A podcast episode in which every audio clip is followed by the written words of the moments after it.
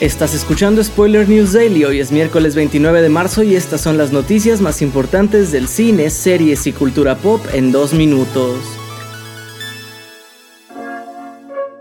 Esta semana hemos sabido que la mexicana Isa González y Aaron Paul de Breaking Bad han sido fichados para protagonizar un nuevo proyecto cinematográfico de ciencia ficción titulado Ash, el cual también contará con el músico Flying Lotus en su faceta de director.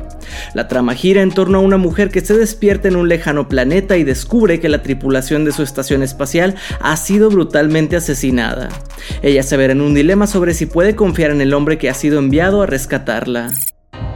En otras noticias, el legendario director Martin Scorsese tendrá la oportunidad de llevar su próxima producción, Killers of the Flower Moon, a la pantalla grande, ya que Apple ha llegado a un acuerdo con Paramount para que la cinta protagonizada por Leonardo DiCaprio y Robert De Niro tenga un estreno limitado en salas de cine el viernes 6 de octubre durante tres semanas antes de que esté disponible en la plataforma Apple TV Plus.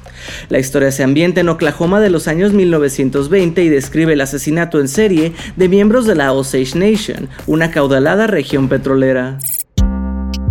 Cerramos con malas noticias para House of the Dragon y es que parece ser que la segunda temporada de la precuela de Game of Thrones tendrá menos episodios que la primera, pues presentará una reducción de 10 a 8 episodios. Pero no todo es malo porque además se reveló que la tercera temporada ya está planeada y escrita y en espera de luz verde, lo que considerando su éxito es casi un hecho, e incluso hay rumores que dicen que la serie durará cuatro temporadas, pero que Ryan Condal y George R. R. Martin aún no toman la decisión final. Esto ha sido todo por hoy. Recuerda seguir este podcast donde sea que lo estés escuchando para enterarte de cada nuevo episodio. Yo soy Andrés Addiction y Spoiler News Daily es una producción de Spoiler Time y Posta. Hasta mañana.